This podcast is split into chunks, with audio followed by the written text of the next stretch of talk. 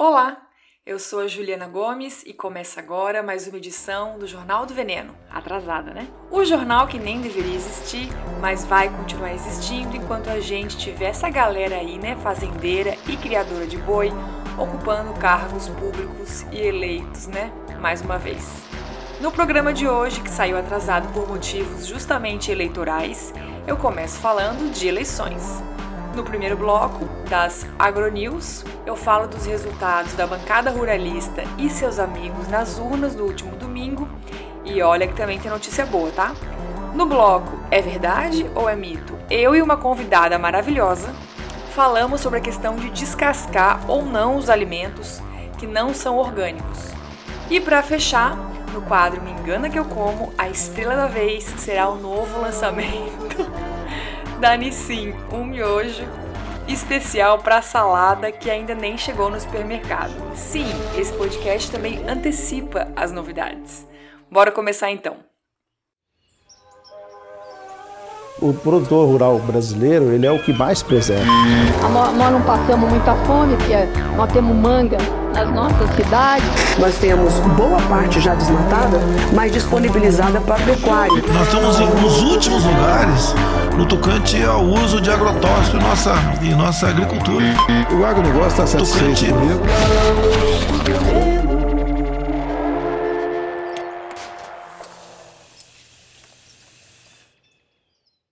Meu Deus, o que que foram essas eleições? Eu amo, mas eu sofro tanto, mas tanto. Eu quase tenho um derrame sempre, ganho 88 rugas, tenho picos de ansiedade, tipo 90 horas ligada no computador e no celular ao mesmo tempo, espiando tudo. Mas apesar de tudo isso, eu amo porque acho um processo muito importante onde todo mundo tem uma chance mínima né, de participação política e porque sempre é um soco no nosso estômago. Eu e você nunca vamos ver, infelizmente, uma eleição só com candidatos maravilhosos eleitos no Brasil inteiro, né?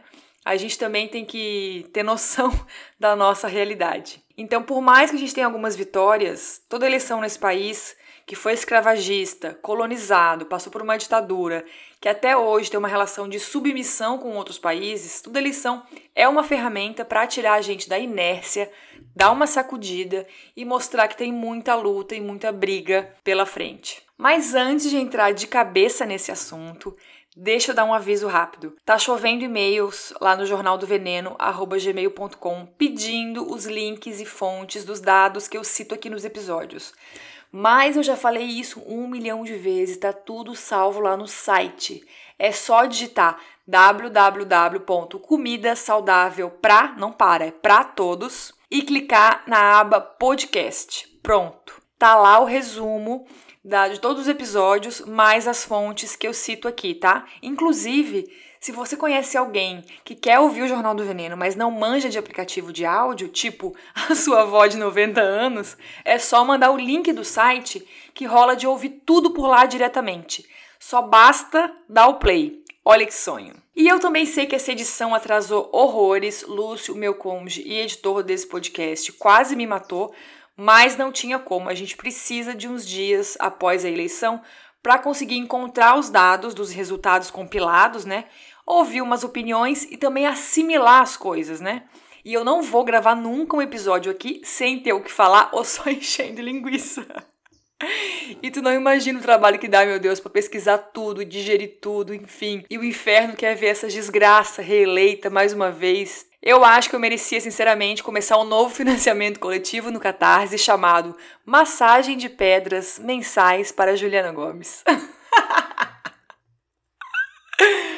Deixa eu fazer só um último parênteses aqui, porque essa enrola enrolação inicial já virou rotina nesse programa, né? Na sexta passada, o Greg News, da HBO, que já deu várias alfinetadas no agronegócio, né, em alguns episódios, colocou no ar um episódio chamado Siga a Grana.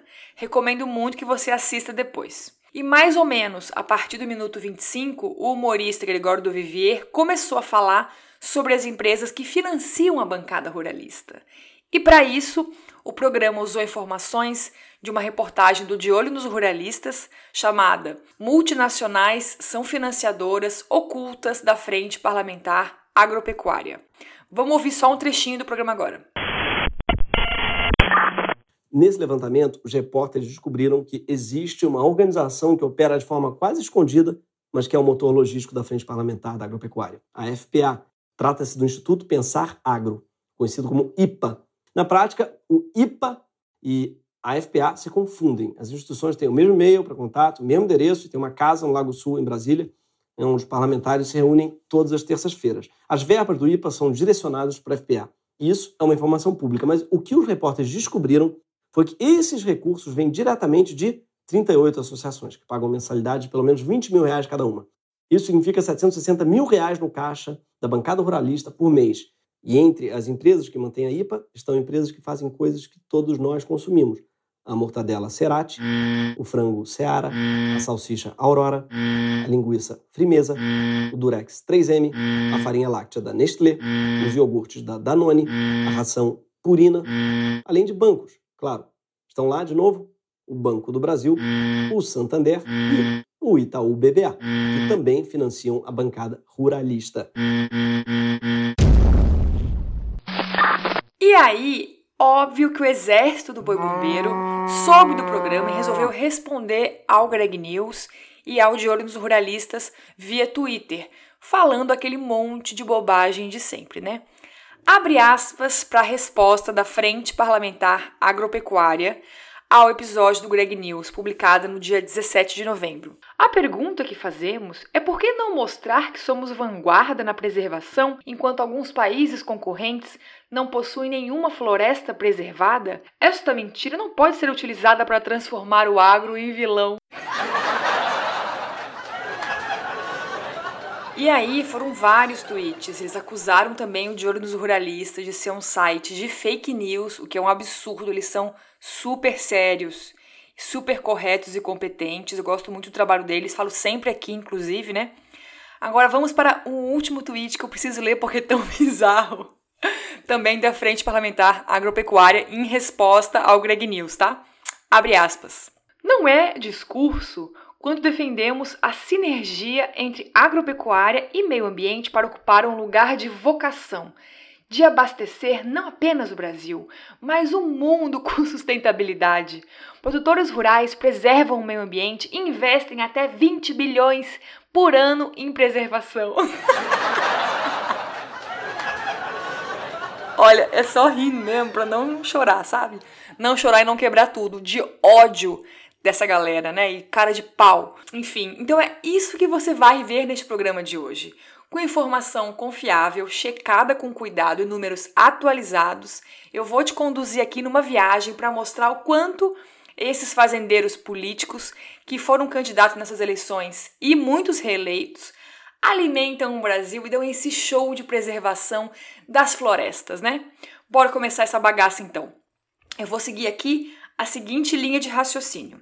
Eu começo com o panorama geral dos candidatos ruralistas nas eleições de 2020, né? Depois eu vou falar dos resultados nas urnas e fecho com uma breve análise geral desses resultados, tá? E a parte boa das eleições, as nossas conquistas suadas, as candidaturas incríveis que se elegeram, eu deixo pro bloco de notícias boas, tá? Que era o último desse podcast, mas eu antecipei para depois desse para fazer sentido, né? Seguir uma linha de raciocínio. E o meu foco total vai ser o interior do país.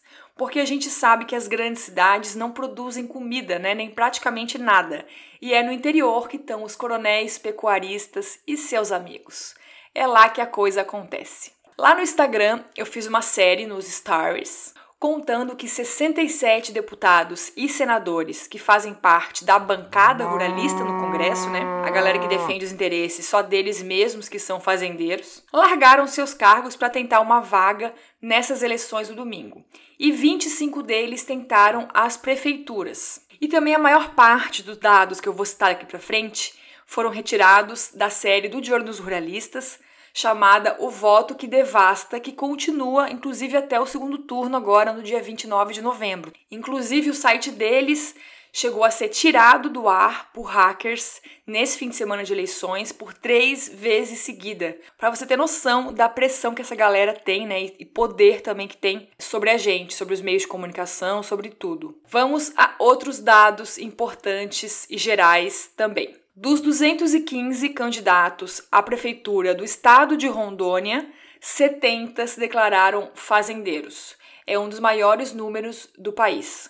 158 candidatos de todo o Brasil, né, dessas eleições, já foram multados pelo IBAMA. E isso na época que o IBAMA multava, né? Antes do governo Bolsonaro, porque agora o IBAMA, coitado, mal existe. Tá super sucateado. Dos pecuaristas, a gente tem 1.014 pecuaristas, sendo que só na Amazônia essa galera tem um total de 144 mil cabeças de gado.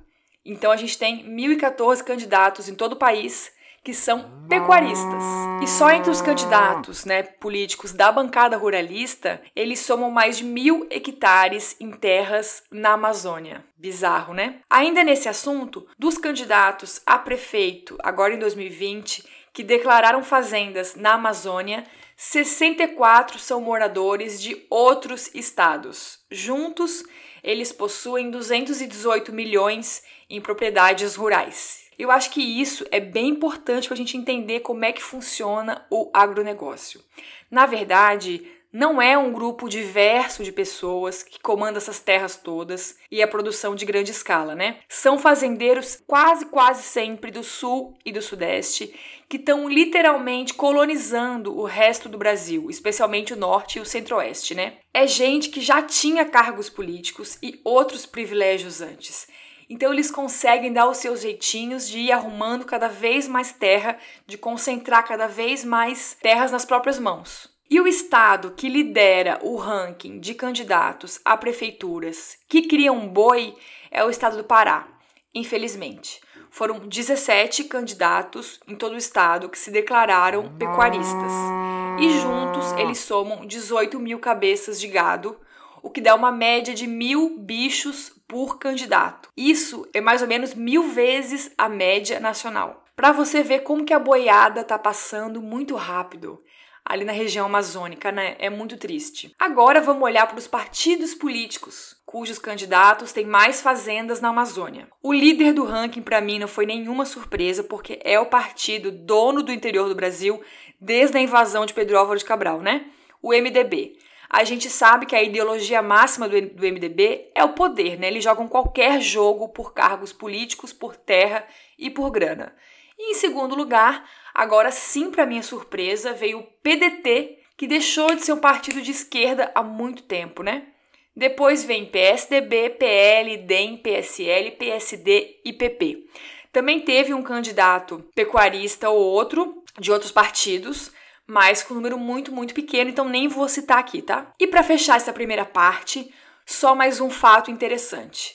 Tem uma cidade no Mato Grosso chamada Gaúcha do Norte, onde um dos candidatos a prefeito, o senhor Valmir Luiz Wesner, que é gaúcho, soma apenas 20 milhões de reais em multas por desmatamento. E para nossa sorte, ele não se elegeu. Eu acho que de todos os candidatos do Brasil com mais multas por desmatamento, esse cara, o senhor Valmir Wessner, Wessner, Wessner, lidera o ranking. Então esse foi o panorama inicial, agora vamos para os resultados, né, desse domingo. Daquelas 25 desgraças da bancada ruralista que tentaram as prefeituras do país, a gente tinha alguns bolsonaristas que passaram, amém, muita vergonha. Como o Russomano e a Joyce Hasselman, né, em São Paulo. Não que o Bruno Covas seja algo muito melhor, tá? Ele não tem nenhuma proposta para a área da alimentação, por exemplo. É uma vergonha. Já o Bolos tem um programa de propostas para o combate à fome, promoção da agroecologia e é uma diferença entre os dois que assim, ó, não tem nem cabe numa balança, entendeu? A gente precisa comer muito bolo.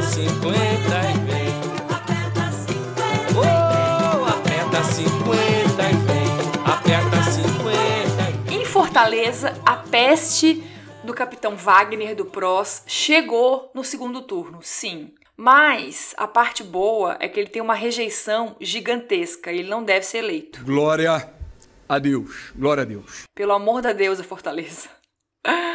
Ai, Capitão Wagner não dá. Em Boa Vista, Roraima, o senhor Otácio Nascimento do Solidariedade foi para o segundo turno e vai disputar a prefeitura com o Arthur Henrique do MDB, que também não é coisa muito melhor. A coisa está muito feia lá em Boa Vista. Em Campo Grande, que é terra natal de quem, né? A nossa musa e ministra do veneno, Tereza Cristina, lá eu já não tinha a menor expectativa de que algo bom acontecesse. Então, lá em Campo Grande, os dois candidatos da bancada ruralista não se elegeram, mas no lugar deles foi eleito um tal de Marquinhos Trade, do PSD, que tem apoio e é amigo da tia TT, então, obviamente, ele é um ótimo negócio para os ruralistas e péssimo para a gente, né?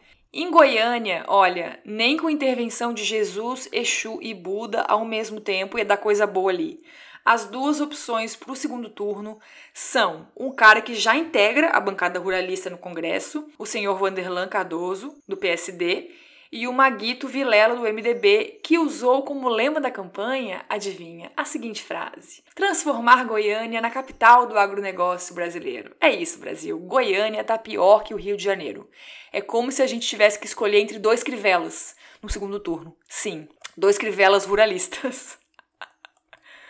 Ai. Na capital de Alagoas, Maceió, a coisa não tá muito melhor também não. O integrante da bancada ruralista JHC do PSB, que na verdade tá no partido errado porque ele é a cara do Partido Novo, no discurso e no topete. Ele vai disputar o segundo turno com outro cara da mesma laia que já foi secretário de segurança, um tal de Alfredo Gaspar de Mendonça. Os dois praticamente empataram no primeiro turno. E entre os que já foram eleitos nesse domingo, na minha opinião, tem um cara que supera todas as bizarrices possíveis. O senhor João Kleber, do MDB, acaba de ser eleito prefeito na cidade de São Félix do Xingu, no Pará, município com o maior número de bois do país. 2,5 milhões de cabeças de gado, sim, no meio da floresta amazônica. Só o novo prefeito tem mais de 10 mil cabeças de gado. Não tem nenhum outro candidato no país com mais boi do que esse homem. E ele já foi preso, inclusive, numa operação da PF ironicamente chamada de Reis do Gado. Então daqui para frente eu vou engatar em muita informação sobre o estado do Pará e você vai entendendo ao longo do programa quais são as razões disso. A cidade paraense Nova Progresso foi uma das que mais sofreu com aquele dia do fogo que rolou ano passado. Lembra? Repercutiu no mundo inteiro. Então, os dois candidatos que tinham mais chance de ganhar a prefeitura da cidade são suspeitos de conduzir esse dia do fogo. Simplesmente de colocar pólvora, entendeu? É isso. Um deles é garimpeiro e o outro é fazendeiro. Ganhou fazendeiro, o senhor Gelso Dil, do MDB, para nossa tristeza, né? E a gente tem uma situação muito parecida na cidade de Itaituba, também no Pará. O prefeito Valmir Glimaco, de Aguiar, do MDB também, acabou de ser reeleito e ele acumula uma bagagem invejável nas costas. Ele é madeireiro, garimpeiro, empreiteiro, pecuarista e dono de canais de comunicação. E o mesmo drama se repete na cidade de Apuí, no Amazonas, que fica bem na divisa entre o Pará e o Mato Grosso. Essa cidade, onde também fica a terra indígena Tenharim, o prefeito eleito foi o pecuarista Marcos Antônio Lise, que é paranaense e já foi atuado pelo Ibama por desmatamento. Só nesse primeiro semestre de 2020, a cidade de Apuí teve, escuta só, 837 focos de incêndio. Tu acredita? Incêndios para virar pasto e plantação de soja ao lado de uma terra indígena na floresta amazônica. É isso apenas. Agora vamos dar um pulo rápido no Sudeste. O prefeito que foi reeleito em Uberlândia, Minas Gerais, meu anjo, olha, o senhor Odelmo Leão do PP é mineiro, mas cheio de terras no Tocantins. Ele tem 4,2 milhões de reais em boi, porcos e cavalos. Quando foi deputado federal, ele presidiu a Comissão de Agricultura e apresentou uma proposta pior que a outra. Ele foi autor, por exemplo, do projeto 3602 de 93, que queria impedir os processos de reforma agrária no Brasil. Óbvio, né? Tá muito claro aqui. Se a gente fizer uma divisão de terras justa nesse país, sujeitos como o senhor Odelmo Leão não terão mais oportunidades de invadir, de queimar e criar bicho e se entupir de dinheiro. Em São Caetano do Sul, agora em São Paulo, a gente teve um candidato que criou uma das propostas mais, olha, não tem nem adjetivo para isso. Acho que absurdo é pouco da história desse país. Senta aí para você não cair para trás. o senhor Fábio Palácio, Palácio, não sei como é que fala o nome dele, do PSD, simplesmente inventou uma cesta básica infantil, que consiste em apenas pacotes de bis, leite ninho, cereal matinal da Nestlé, Nescau e outra chuva de produtos ultraprocessados, entre aspas, infantis. Sim, eu não tô zoando. E para mostrar para o povo essa bela proposta e conseguir votos, o Diacho colocou uma barraca na cidade exibindo os produtos com uma criança atrás para tirar umas fotos bonitas, sabe? O pior de tudo é que esse cara, o senhor Fábio Palácio, ficou em segundo lugar nas eleições. Ele não foi eleito, mas o candidato que foi eleito teve a vitória anulada pela justiça. Então lá deve rolar sim, não é certo ainda, né? Depende do julgamento do cara que foi eleito, mas pode rolar uma segunda eleição. Então esse cara tem chance ainda de ser prefeito de São Caetano do Sul em São Paulo. Surreal. Agora vamos dar um giro no Pantanal, que ainda não parou de queimar para virar pasto para virar soja, né? Tivemos três prefeitos lá eleitos justamente nas regiões de mais fogo e que já foram multados por desmatamento. São eles, anota aí. Na cidade de Porto Murtinho, o eleito foi o senhor Nelson Sintra Ribeiro, do PSDB, na verdade, os três são do PSDB. Em Aquidauana, o prefeito eleito foi o Odilon Ribeiro, também do PSDB. Em Anastácio, o senhor Nildo Alves de Albres, também do PSDB. E para fechar esse bloco, vamos voltar para o Pará bem rapidinho. Para mim, a vitória do Bolos em São Paulo, ela é muito, muito importante, né? É um marco é uma pisoteada no bolsonarismo é, e também nos bolsonaristas camuflados como Partido Novo, né? Mas, na minha opinião, nada, nada é mais importante, fundamental e necessário nesse país do que a gente eleger o Edmilson do PSOL lá em Belém do Pará, que vai disputar o segundo turno, né? Deixa eu te explicar melhor. Existe uma rota da soja no Brasil. E lembra o seguinte: a soja é a principal fonte de renda dos ruralistas no Brasil inteiro. E como é que isso funciona? Né? A gente tem basicamente a grande produção de soja do país é no centro-oeste, né? ali no Cerrado, infelizmente. Também tem muito em São Paulo, muito no Rio Grande do Sul, mas o foco está no Cerrado e está começando a ficar surreal também na Amazônia. Então, como que essa soja é escoada, né? Ela não alimenta a gente, a gente já sabe. Ela vai para exportação, principalmente para a China, para lá virar ração animal para os bichos chineses. Quando a gente produz basicamente no Centro-Oeste, para enviar para a China essa soja, a gente faz esse caminho até o porto né, de Santos ou porto de Itajaí, então aqui no sul e no sudeste. Só que isso é muito caro, segundo os senhores ruralistas. Por isso eles querem desbravar a Amazônia e construir uma estrada para ligar o Mato Grosso até a fronteira com o Suriname, para escoar soja pelo norte do Brasil para a China diretamente. Entendeu? E é por isso, como Belém do Pará está bem nessa rota da soja, é que é muito importante a gente eleger o Edmilson. Transformar a Amazônia inteira em pasto e plantação de soja é o maior troféu do agronegócio, né? É o sonho de princesa dessa galera sanguinária. E por isso que eles precisam, obviamente, também expandir o garimpo, as madeireiras, abrir estrada e dar um jeito de matar e expulsar os povos indígenas que estão na região até hoje, né? Então, o sonho do agronegócio é expandir a BR 163, até que eu falei já antes, até essa fronteira brasileira com o Suriname, para mandar a soja direto para a China. E na verdade, esse sonho da BR 163 estar tá completa nem começou com o agronegócio, tá? Começou, na verdade, com o governo Geisel, lá na ditadura militar nos anos 70. Lembra que os militares sempre sonharam também em destruir a Amazônia e transformar ela em algum tipo de fonte de renda? Então, o Bolsolixo acabou de entregar mais um trecho da estrada asfaltada da BR-163. Agora você imagina o sonho e o peso que tem essa vitória de um candidato como Edmilson para a prefeitura de Belém, capital do Pará, nesse cenário todo. O Edmilson é professor da Universidade Federal Rural da Amazônia, já foi prefeito de Belém e é maravilhosamente contra o agronegócio, vive criticando o uso intensivo de agrotóxicos, se posiciona contra o desmatamento e contra a destruição da floresta amazônica. A gente precisa desse cara como prefeito da capital do estado, com mais políticos pecuaristas do Brasil, e nesse momento é muito importante.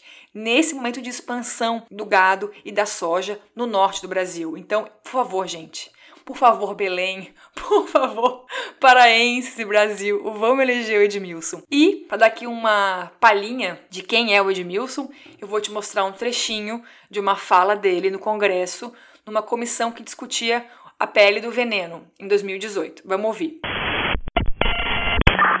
Nós temos que mudar essa concepção, pensar o futuro em outra perspectiva, pensar a, agro, a agroecologia como uma saída tecnológica para não envenenar, não adoecer o nosso povo e para alavancar o nosso produto interno bruto. Há caminhos que estão sendo apontados, há bases científicas, bases técnico-científicas que mostram que realmente não se pode manter esse modelo que só traz lucros para alguns poucos latifundiários. É uma balela dizer que o agronegócio é pop. Eu não sou contra a existência, nem que se jogue uma bomba atômica, bomba química nas propriedades do agronegócio. Não. Há de se ter, no entanto, um processo de transição é o que se prevê uma proposta de redução do agronegócio, do, do, do, do agrotóxico, como meta estratégica, naturalmente respeitando fazendo uma transição, mostrando que é possível pensar o futuro não como mera repetição das perversidades do presente, mas como a possibilidade da inovação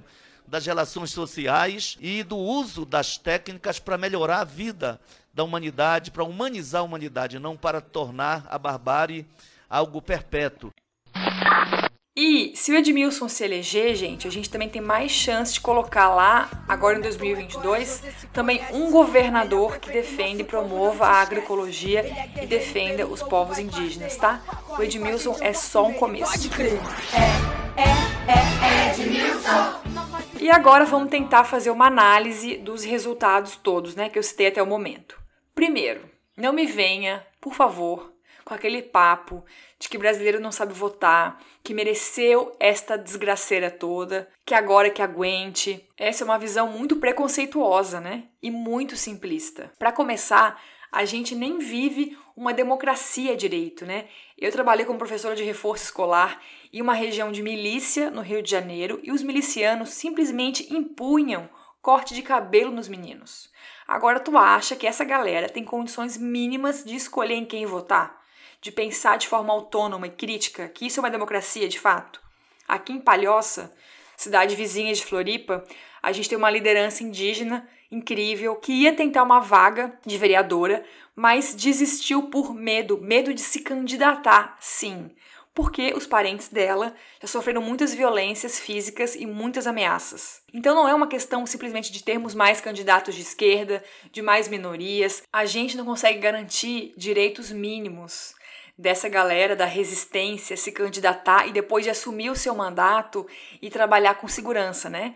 No país de Marielle Franco, que até hoje não sabemos quem mandou matar, é, não pode existir uma democracia, né? a gente não pode falar em democracia nesse país. E nem que as pessoas tenham condições críticas e liberdade para votar e exercer os seus ativismos e as suas militâncias, né? E, na minha opinião, esses resultados todos, que são muito revoltantes, né, dos eleitos no Brasil, são fruto da nossa história mesmo, de um país que nem julgou os militares pelos crimes cometidos na ditadura, né? Um país que elegeu um fascista com base em mentiras bizarras das fake news, como o kit gay.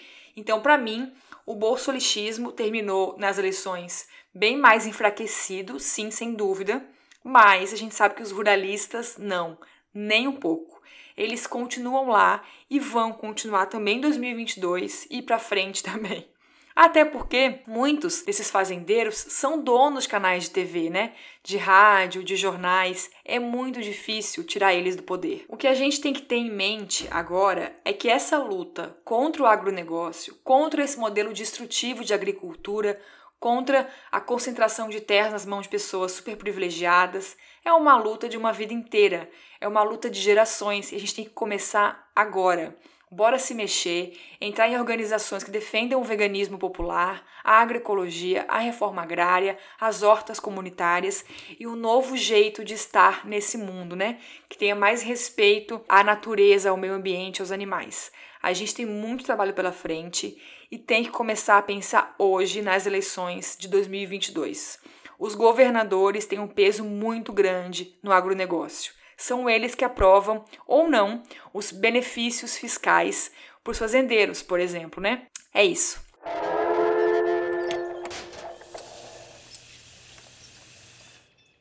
Apesar dos resultados pouco animadores, a gente também tem conquistas importantes sim, e dá para abrir aqui uma cervejinha para comemorar, de preferência que não for da Ambev, né, e sem milho transgênico. Neste bloco, então, eu vou listar as notícias que resgatam o nosso pingo de fé na humanidade, as notícias boas das eleições de 2020, tá?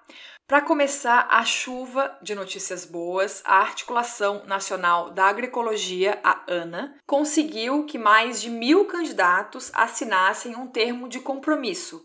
São 36 propostas baseadas em experiências concretas que mostraram para os candidatos que é possível sim promover a agroecologia no nível municipal. Ah, mas Juliana, isso não quer dizer nada. Só assinar, depois eles esquecem, faz de conta para ficar bonitinho, nananã. Meu anjo, você ouviu o bloco anterior? Você tem noção de quanto que o agronegócio é forte nesse país? O fato de existirem pessoas que ao menos registram um nome no papel escrito agroecologia é sim muito importante e é muita coisa. Porque muitos candidatos não querem nem qualquer tipo de associação com a agroecologia, alguém que no mínimo se presta a registrar o seu nome ali, né, e possivelmente ser cobrado no futuro por isso, é muita coisa sim. Na região norte, por exemplo, que é a princesinha dos senhores do boi, como vimos nesse programa, a gente teve 42 candidatos a prefeituras que assinaram essa carta compromisso com a agroecologia. Para dar mais nomes aos bois, foram 16 candidatos do PT, 8 do PSOL, 5 do MDB, 4 do PSB, 2 do PDT e 2 do PCdoB. Depois a Rede, o Solidariedade, o Podemos, o PV e o PSD, cada um teve um candidato que assinou essa carta compromisso da ANA. Isso também já diz muito, né? Tem muito partido que jamais vai assinar qualquer coisa com agroecologia no papel. Outras notícias que merecem uma cervejinha ou um mate geladão para comemorar. Nesse ano, a gente teve 29% mais candidaturas indígenas em todo o país, um total de 2.205 candidaturas, a maior parte na região norte, com 927 pessoas. Eu não consegui ainda o número total de indígenas eleitos no país inteiro, mas para prefeitos foram oito agora no primeiro turno, em todas as regiões do país, com exceção do centro-oeste. A única mulher eleita indígena para prefeituras foi a Eliselma Silva de Oliveira, na cidade de Marcação, Paraíba, pelo DEM. Eliselma, eu não sei aí como é que é na tua terra, mas pelo amor da deusa, sai desse partido porque o DEM não dá. O pior que a gente sabe, né? Em muitas cidades do Brasil, MDB e DEM são minimamente, entre aspas, progressistas, né? Perto do resto desses coronéis aí, delegados e afins. Agora vamos para as candidaturas quilombolas. No total foram 300 quilombolas candidatos a vereador no Brasil sendo que 49 foram eleitos. Obviamente, nenhum na região sul, também chamado de reduto racista do Brasil, né? E olha só que interessante. Na cidade Monte Alegre, em Goiás, cidade que surgiu oficialmente por conta de um garimpo da exploração do ouro, os cinco vereadores mais votados são quilombolas do povo Calunga. E segura aí que eu vou falar mais pra frente do povo Calunga também. Para as prefeituras, a gente teve um quilombola eleito prefeito e outro vice. E agora eu volto a falar do povo calunga. Na minha humilde opinião, depois do Edmilson, lá em Belém, não existe outra notícia mais marcante do que a vitória do Vilmar Souza Costa, chamado de Vilmar Calunga, para a prefeitura de Cavalcante, em Goiás. Deixa eu te explicar o peso dessa vitória. Cavalcante fica na Chapada dos Veadeiros, lá em Goiás, no centro-oeste, né? É a cidade que abriga o maior quilombo do Brasil, onde vive o povo calunga e que vem sofrendo muito nos últimos anos com a pressão do agronegócio. O atual prefeito de Cavalcante, inclusive, é fazendeiro e já foi multado pelo Ibama por destruir o cerrado para criar boi. Então a eleição do Valmir Calunga ali é um alento, é um grito de resistência e a gente tem que ficar de olho na segurança desse homem, pelo amor de Deus, porque não vai ser fácil. Só para lembrar, o povo Calunga tem um peso gigante na preservação do cerrado. Eles têm uma outra relação com a natureza de muito respeito. Eles são guardiões de várias espécies de sementes, de árvores ameaçadas de extinção. É o povo calunga que cuida do coco babaçu, o cajuzinho do cerrado, do baruzeiro que dá castanha de baru, do buriti, do pequi, do gergelim. Eles também têm lá um sabão medicinal incrível, que só tem lá mesmo, feito com uma planta chamada tingui e cinzas de gergelim. Eu já conheci e é assim, ó, não tem nem palavras. E falando em Buriti para fechar, se você pisar em Brasília em algum dia, de preferência não numa pandemia, né? Por favor, vá comer no Buriti Zen da chefe Ana Boguadi. É um restaurante vegano que homenageia os frutos do cerrado e grande parte dos ingredientes são comprados do povo calunga e eu sou maluca para conhecer porque é um trabalho maravilhoso e o Instagram do Buriti Zen, meu amor, é só ostentação, é um sonho. é isso.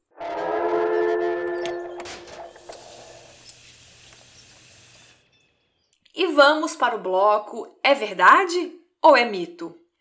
Com uma questão hoje que é polemiquíssima e eu tenho certeza que eu vou apanhar muito depois dele. Eu costumo fazer muito chá de casca de abacaxi aqui em casa. Aprendi com a minha mãe. A gente descasca o abacaxi para comer normal, né? E aí aproveita as cascas para fazer o chá ou o suco. Na minha casa a gente faz com canela em pau, às vezes com hortelã e gengibre também. Fora isso, já divulguei várias receitas com cascas de banana também no Instagram. E eu tenho também um bolo de casca de banana com cacau no blog que é apenas tudo. Eu amo e faz muito sucesso. E sempre, sempre que eu divulgo receitas desse tipo, chovem mensagens dizendo que não vai fazer, não vou fazer, não vou fazer Juliana, porque eu não tenho como comprar frutas orgânicas e eu tenho medo dos agrotóxicos nas cascas dos alimentos. Eu não sei de onde surgiu isso, mas existe uma ideia fortíssima de que a gente tem que descascar as frutas e legumes dos vegetais que não são orgânicos para reduzir a nossa ingestão e consumo de agrotóxicos. E para me ajudar a desvendar se isso é uma verdade ou é um mito, eu chamei aqui a nutricionista Jennifer Tanaka, que é nutricionista pela Universidade de São Paulo, a USP, doutoranda em Ciências Sociais pela Federal Rural do Rio de Janeiro, e a Jennifer pesquisa justamente movimentos sociais no campo e ativismo alimentar e tem um Instagram maravilhoso, lindo, chamado arroba comer muda o mundo, que eu adoro. Eu comecei direto ao ponto. Jennifer, me ajuda aqui. É verdade que descascar os vegetais, como abacaxi, como maçã, ajuda a reduzir o nosso consumo de agrotóxicos? Ou é mito?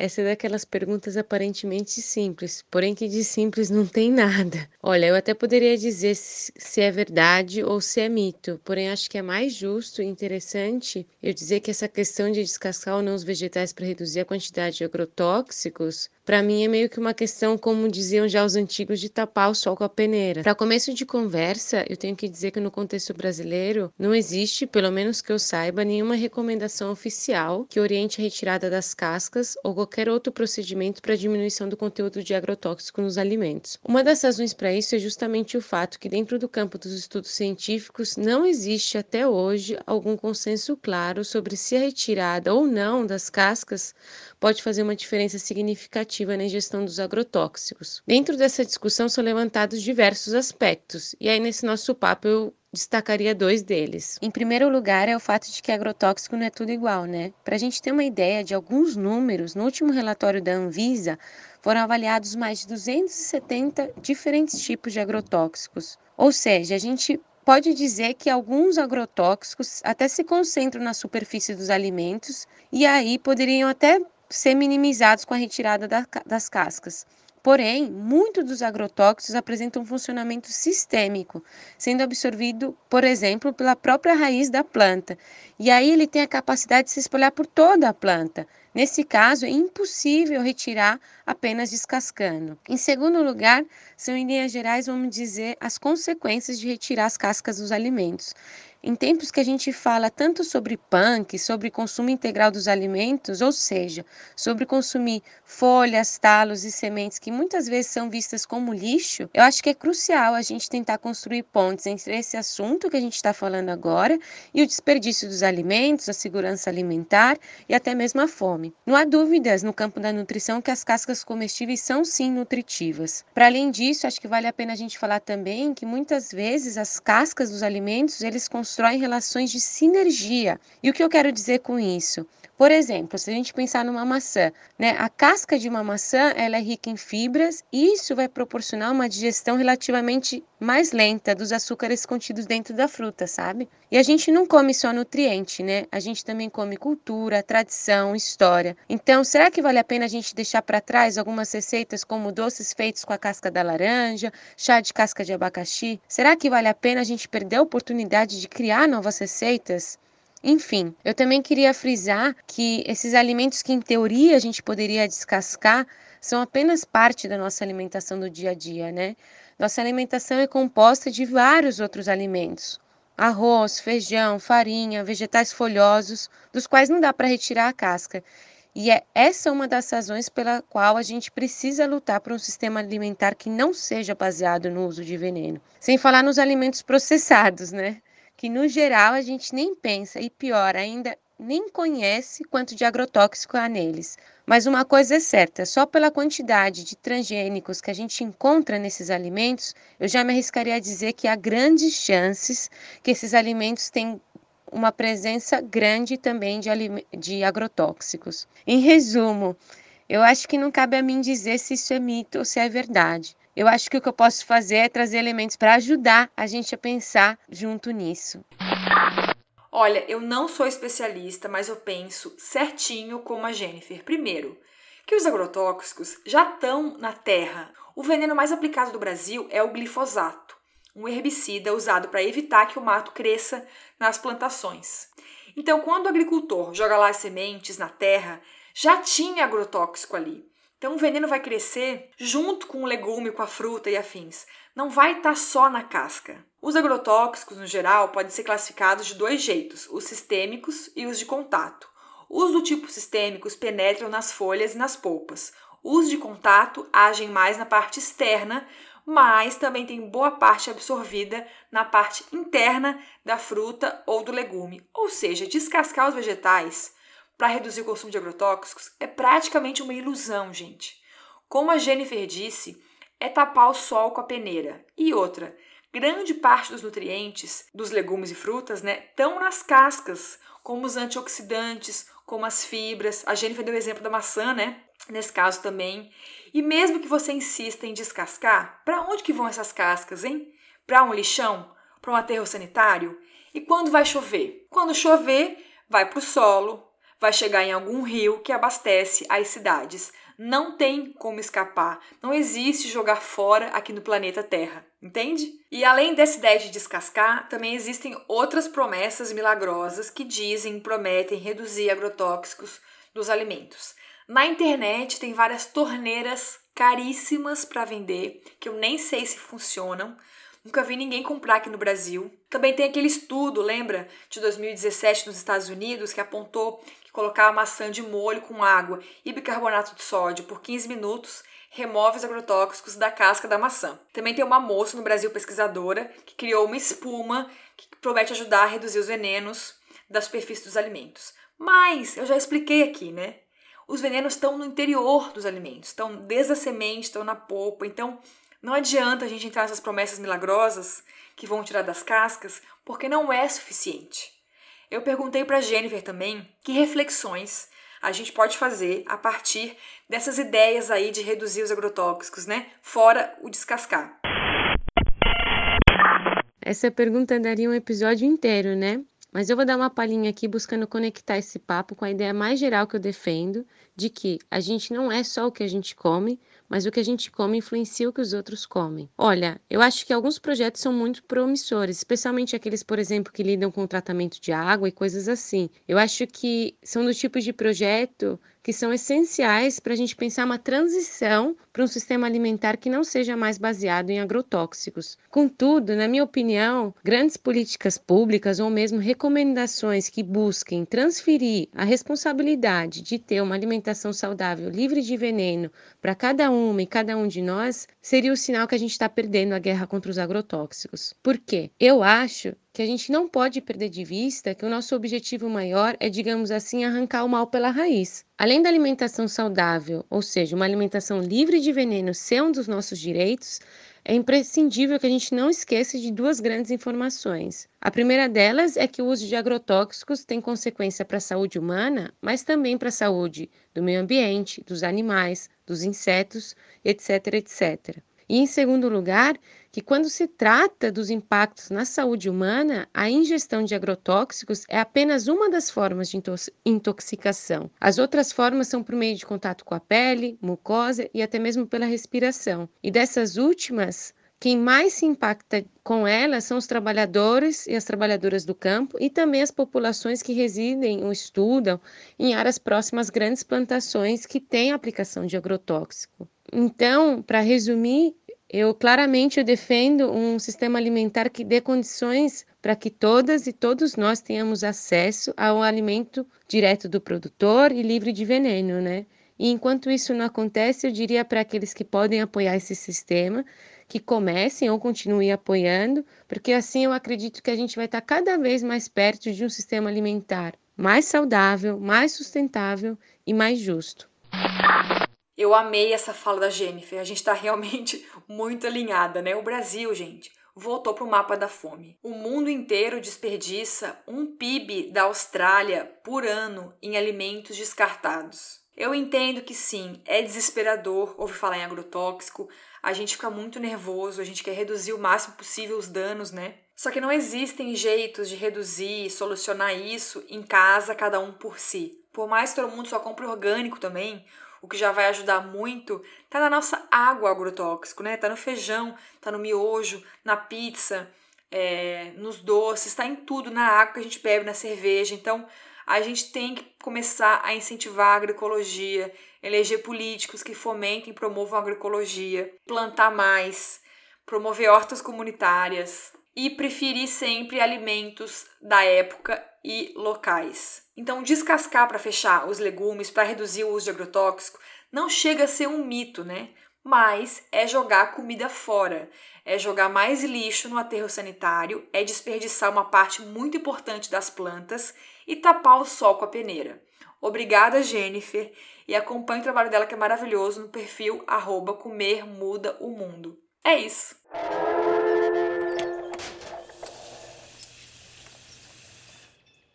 E chegamos ao último bloco, o queridinho desse podcast, o quadro Me Engana Que Eu Como. E hoje vai ser o mais curto da história, porque o produto que eu vou falar hoje é tão bizarro que não tem nem muito o que falar sobre ele, entendeu? Se você já é seguidor, ouvinte, né, do Jornal do Veneno e você é seguidor raiz do Comida Saudável para Todos, você não vai cair nessa, porque é surreal, realmente, é insano. Sabe a Nissin, a multinacional japonesa que se uniu com a Ajinomoto, que vem entupindo a gente de conservantes e corantes há milênios, no miojo principalmente? Sim, a Nissin fabrica o miojo e aquela beldade chamada Cup Noodles. Aliás, eu tô para achar alguma coisa no mundo que tenha um sabor mais artificial e mais intragável do que aquele Cup Noodles. Minha deusa. Toda vez que eu viajo de avião, e agora não tem mais comida em avião, né? Tem que comprar. E eu vejo alguém pagar, sei lá, 30 reais num copo de Cup Noodles, eu tenho vontade de ir lá e beliscar a pessoa pra ver se ela tá em bom estado, né? Se tá no seu juízo normal. Enfim, assim como todas as empresas do mundo, a Nissin também quer embarcar nessa onda de alimentos camuflados de saudáveis. A grande indústria de alimentos faz muita pesquisa, né? Tá muito atenta a nossos hábitos, sabe que existe agora uma, um início de uma onda de, de pesquisar mais sobre os rótulos, né? De ser mais crítico. Aí, especialmente agora para o verão e exclusivo para o Brasil, pra gente comer na praia de biquíni pegando Covid, a Nissin vai lançar um miojo especial pra salada. Ai, que nojo! Chamado Saladaria. É óbvio que a embalagem é verde e cheia de leguminhos para passar essa ideia de saudável, natural, né? Enfim. Mas, gente, é um miojo para comer frio com salada. Eu juro que eu não tô zoando, é sério. E o melhor são os sabores do miojo da saladaria. É frango grelhado e Caesar, daquela salada Caesar, sabe, dos Estados Unidos, para mim é a pior salada do mundo e cafona. Eu amo a cara de pau dessa galera, né? Eles lançam os mesmos produtos de sempre, só que agora é para comer de biquíni com alface misturado e frio. Olha, mas espera aí que tem mais. Também tem outra linha nova da Nissin que vai chegar em breve agora pro verão nos mercados. Eu amei o nome, é a linha de boas. É um miojo com menos sódio e cereais integrais.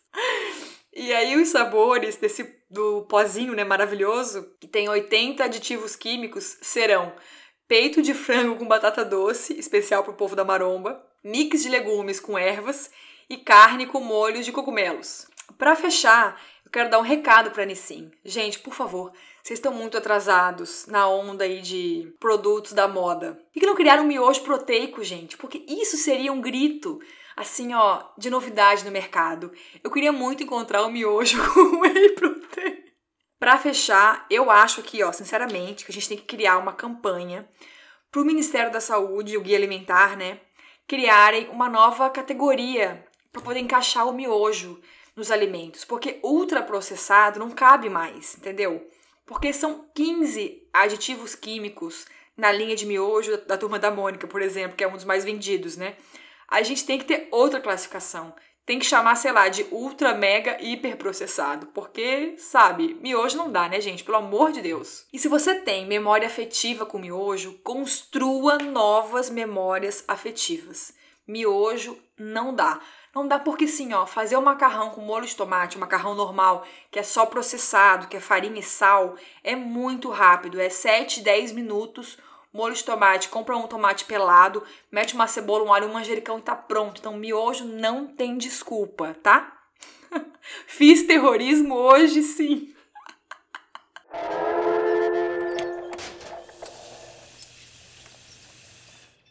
E fechamos por hoje. Eu estou exausta, foi uma semana inteira de trabalho, minha deusa.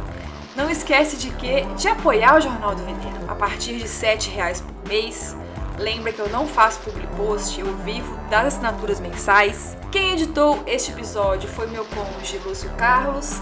A vinheta que eu amo é do grande artista Gu Siqueira e a arte é do Vitor Uemura. Te espero no próximo episódio e vamos votar Edmilson e Boulos no segundo turno, no dia 29 e também começar já a brigar pelas eleições de 2022, hein? Um beijo e coma vegetais!